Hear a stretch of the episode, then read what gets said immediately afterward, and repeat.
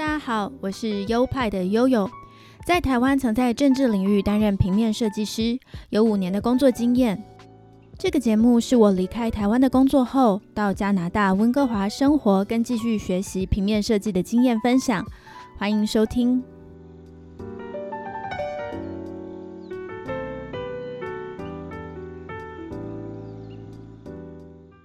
Hello，大家好，欢迎来到优派 Podcast EP 四十五。我这一周呢，吸收了很多译文的养分。老实说，因为来到新的地方，人生地不熟，身边如果没有热爱译文的朋友，其实很多资源就要自己去找。比如说，在台湾的时候，我会去看展览，最喜欢的是北美馆展出的作品，台北当代艺术馆的作品也都很酷。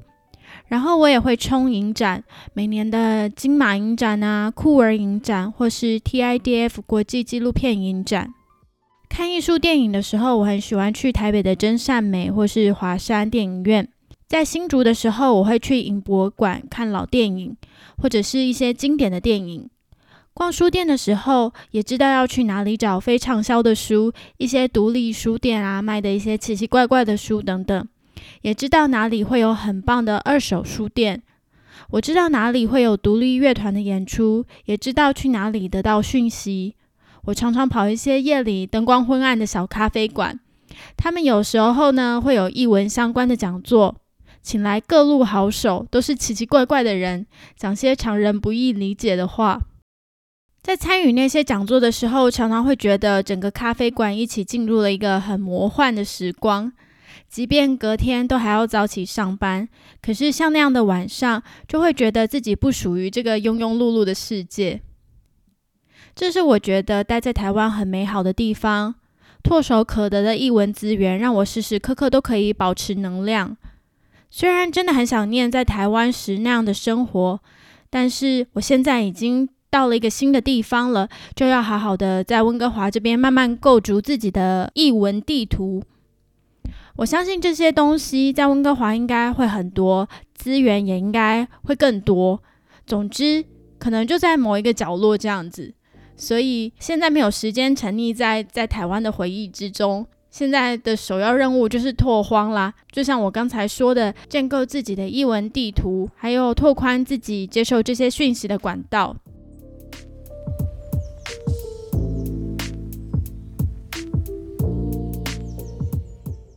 这礼拜呢，我看了一部译文电影，叫做《Drive My Car》，台湾翻译作《在车上》，是一部日本片。这是一部改编自村上春树短篇小说集《没有女人的男人们》里面的同名故事《Drive My Car》。这是一部非典型的公路电影。得了很多的国际大奖，像是坎城影展的最佳剧本奖，还有他还代表日本去角逐二零二二年奥斯卡最佳国际电影，也得了金球奖最佳外语片奖等等。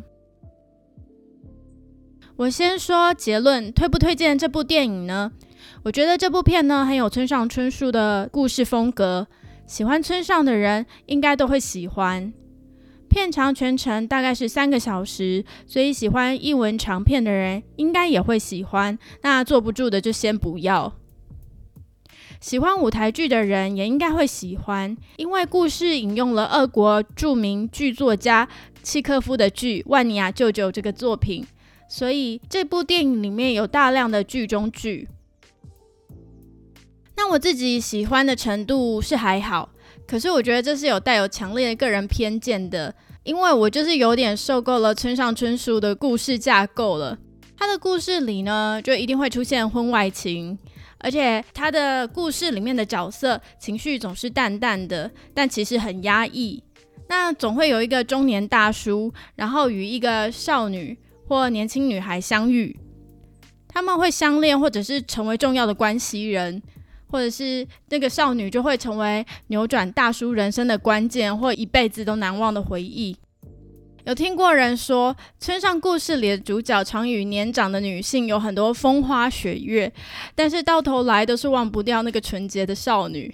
我觉得讲得很精准，而且也觉得这感觉好像有点恶。另外一个我不是很喜欢的原因，是因为日本故事里就是常有这种什么疗愈内心黑洞，或者是释放压抑的这种这种故事内容的命题。对对对，就觉得好像每个人内心都有洞。有时候我觉得太常出现这样的题材，也会让我觉得有点不耐烦。是啦，每个人成长的过程中，多多少少都会有受伤，大大小小的。可是我觉得故事如果常常抓着这样的题目不放，也大可不必耶。这是我个人观点啦。我相信很多人还是会被这样的电影治愈。撇除这些会让我翻白眼的地方，我觉得它故事离奇的程度也是很让人惊艳的。我觉得是很有创意的，而且对于每个人物的刻画也是很立体。这是我很喜欢的地方。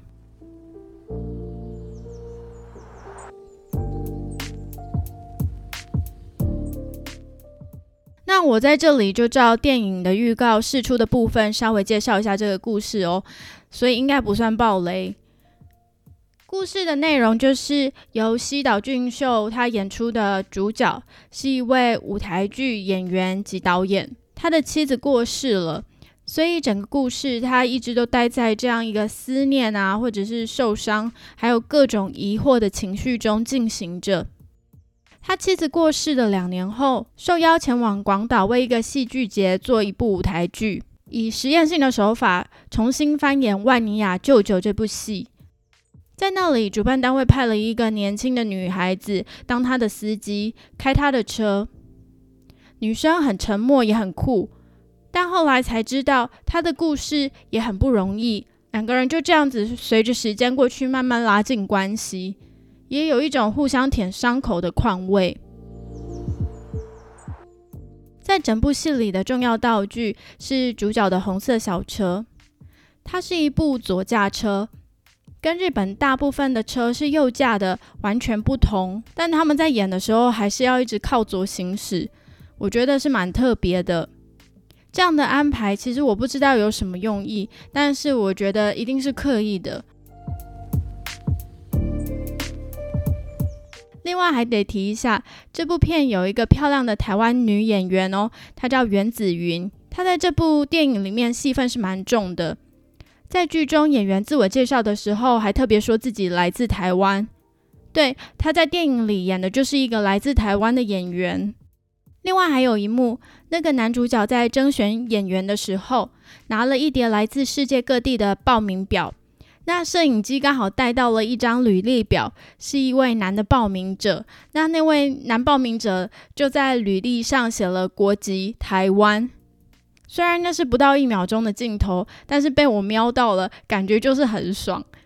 我知道这部片在香港有上映。中国目前没有看到上映日期，所以我不知道在香港播的那一幕会怎么处理。这部电影的导演是滨口龙介，现年也才四十三岁，就荣获了国际大奖，所以是非常不简单、非常有才华的一个导演。尤其他又参与编剧的部分，而这部电影的编剧又是一个很复杂、很复杂的工程。首先，它是改编自村上春树的故事，而村上的故事又引用了舞台剧《万尼亚舅舅》。而导演的安排并不是照着故事这样走，他是重新解构了村上的故事，所以等于这个剧情里面有两个解构的文本，但又彼此互相扣合，像是电影里的角色在里面一直念着舞台剧的台词。有的时候我都有一种他现在是在说自己心声吗的错觉，所以可以说那个舞台剧的台词跟整个剧情搭配的非常贴合。那关于电影的部分，我只能说到这边。因为我不懂舞台剧，所以更深的东西我就也没有办法去探讨，没有办法去讲了。但是我觉得这部片，就算你不是懂契诃夫，不懂《万尼亚舅舅》这部戏，也没看过村上春树的原版故事，都能够有机会被很纯粹的打动。这真的其实是一个蛮成功的改编。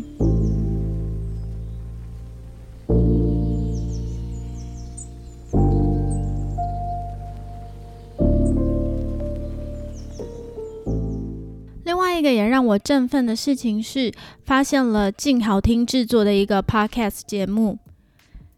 静好听是静周刊那个集团的静文学之下的一个声音媒体平台。静好听有很多不同的节目，都是跟文学相关。现在要跟大家推荐的是心理咨商师周木之的节目，叫做《周木之读灵魂脚本》。主持人周木姿是一位三十岁末接近四十岁的女子，她的声音非常轻柔疗愈。她也有写书。最知名的著作应该就是《情绪勒索》那一本书了，就是因为太知名了，搞得现在台湾年轻人都很喜欢把情绪勒索挂在嘴边。那他自己曾经在受访的时候也有说，哦他出了这本书之后，就收到很多家长的抱怨，说只要他们一管小孩，小孩就会搬出情绪勒索来指控父母。周木之的灵魂脚本这个节目，就是用心理分析的角度来解剖文学家跟文学作品。我觉得他真的好会讲哦，他的内容啊，或者是每一句话都很深入人心。套句海明威说的话，成为伟大作家的条件就是要有一段悲惨的童年。他所介绍的伟大作家，真的是都是从小就歪七扭八的，还有几乎都是明显或者是内在的隐性的性格扭曲。但是其实你在听的时候会感受到，身边多多少少都会遇到类似的人，只是可能扭曲的程度没有那么严重而已。那借由听这个节目呢，就可以比较了解这些人在想什么，甚至会知道怎么跟他们相处。我觉得这样的理解很重要，可以帮助我们不妄下定论，跟过于简化某些事情背后的原因。举个例来说，常听到有人说，胖子就是没有自制力。姑且不谈这句话背后的歧视，只是仔细想，这句话真的是这样吗？它背后是不是有个不得不如此的原因？在旅游生活频道常常都会播一个节目，叫做《沉重人生》，记录一些病态型肥胖的患者背后的故事，十有八九都是心理创伤因素导致的病态型肥胖。当要用一句话概括他们，就是没有自制力。为什么不少吃呢？不运动这些，真的是太简化问题了。这让我想起不久前我看大可爱的脱口秀影片。大可爱是台湾一位重量级的喜剧演员，就是他的地位跟实体啦，物理上都是很重量级的。他有个段子就讲说，有一次严凯泰到他们学校去演讲。说胖子连吃都不能控制了，还能控制什么？大可爱就说：“嗯，不知道诶，控制自己不会得食道癌吧？”我觉得这个段子真的是蛮好笑的，因为严凯泰就是死于食道癌啊。这个比喻其实蛮有道理的啊。有时候癌症跟肥胖是可以防，但是防不胜防的，不是吗？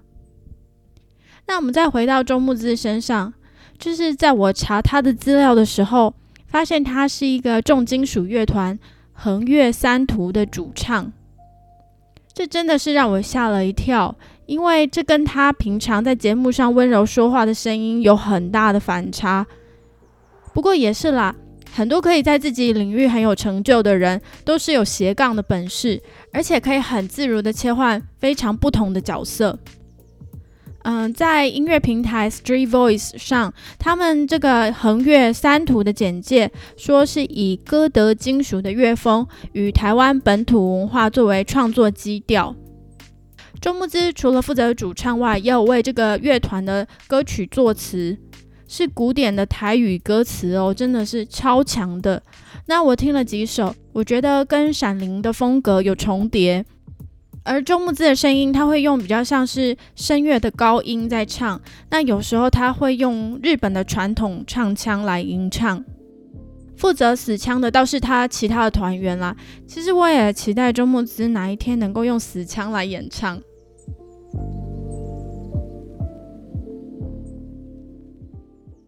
那我看他们现场表演的影片，他们会穿着和服表演，然后有乐手会拿着日式传统的那种三弦琴来演奏，我觉得好酷哦。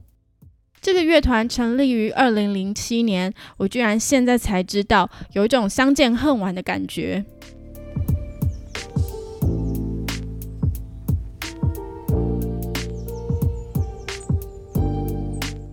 刚刚说了电影和 podcast，接下来我们来讲戏剧。台湾最近关于戏剧的话题，应该就是《华灯初上》第三季上了吧？先别急着关掉，我还不知道凶手是谁，所以我不会爆雷。我目前呢，就是没有时间看完，只是影集上线的隔天呢，就有一堆人在社群平台上说知道凶手了，搞得我好紧张，我都会小心翼翼的快速划过，生怕一不小心就被爆雷，意外知道谁是凶手。有看到网上有人评论说第三集的内容真的是翻车，就是指剧情比较不好看的意思。如果是的话，我只能说是他一开始设的标准太高了。第一集看的时候真的是觉得很惊艳，整部片的质感很好，而且演员都是好大咖，有好多都是我喜欢的演员。先不说最后的剧情怎样，光是它设定的背景是在一九八零年台北调通一带的日式酒店，我就觉得好迷人哦。台湾就是这样的混血文化，就是那么棒。不只是调通，在台湾现在很多处都有日治时代的痕迹。我现在没有办法接近台湾那些日治的遗迹，所以只好在温哥华狂嗑日本料理了。温哥华有很多日本人开的餐厅，非常的道地，尤其是居酒屋，那个餐厅内的格局、服务，还有进进出出的人，真的会让人有如置身日本哦。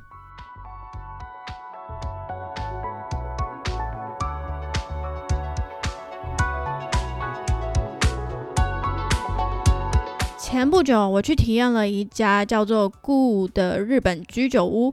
我不确定是不是这样念，因为它的英文拼法是 G U U。如果是照日文的念法，应该是 “Gu” 吧。它是温哥华连锁的居酒屋，而它各分店都会在店名加上不同的名字，各有各的不同的主打，连带的菜单也会有稍微的不同。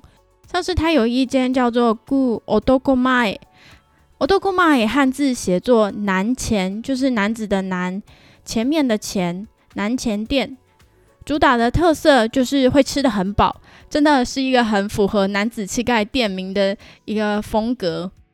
那我去的那一家叫做 Good with Garlic，但是我从 menu 上看起来它并没有特别多的蒜头，所以我不知道为什么它会取一个跟蒜头有关的名字。居酒屋会比一般的日本料理店又更多了日本的人情味。餐厅里清一色都是日本的店员，而且他们会一直喊来喊去的，欢迎光临啊，谢谢光临和点菜，他们都会很大声的喊。那整个店会感觉人声鼎沸，很适合喝酒哦。几杯清酒下肚，真的是非常的过瘾。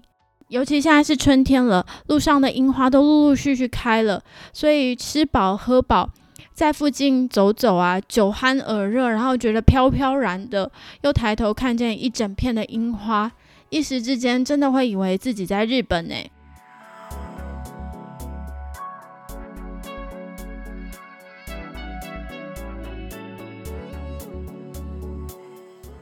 好的，今天好像每一段都跟日本有点关系耶。讲到来自日本的电影，在车上 Drive My Car。介绍了 Podcast 由周木姿主持的节目，他还有一个叫横越三途的乐团，会穿着和服表演，唱着日治时期的台湾故事。这集还讲到华灯初上的台北调通文化，也讲到在温哥华的居酒屋。真的没有特别安排要讲日本的东西，这些东西凑在一起也都是巧合。但也证明了日本文化、日式软实力真的好强大，在世界各国都能感受到。台湾不知道什么时候也能在国际舞台上这么亮眼，其实还有赖大家一起努力了。那今天的节目就到这边，希望大家喜欢。喜欢的话再分享给你们的亲朋好友哦。另外，欢迎赞助这个节目，赞助的链接就在每集的节目说明里面。还有还有，这个节目有官方的 IG 账号。账号是优派底线 Studio，拼法是 Y O P I E 底线 S T U D I O，欢迎大家按赞留言。好的，那我们就下周同一时间再见喽，拜拜。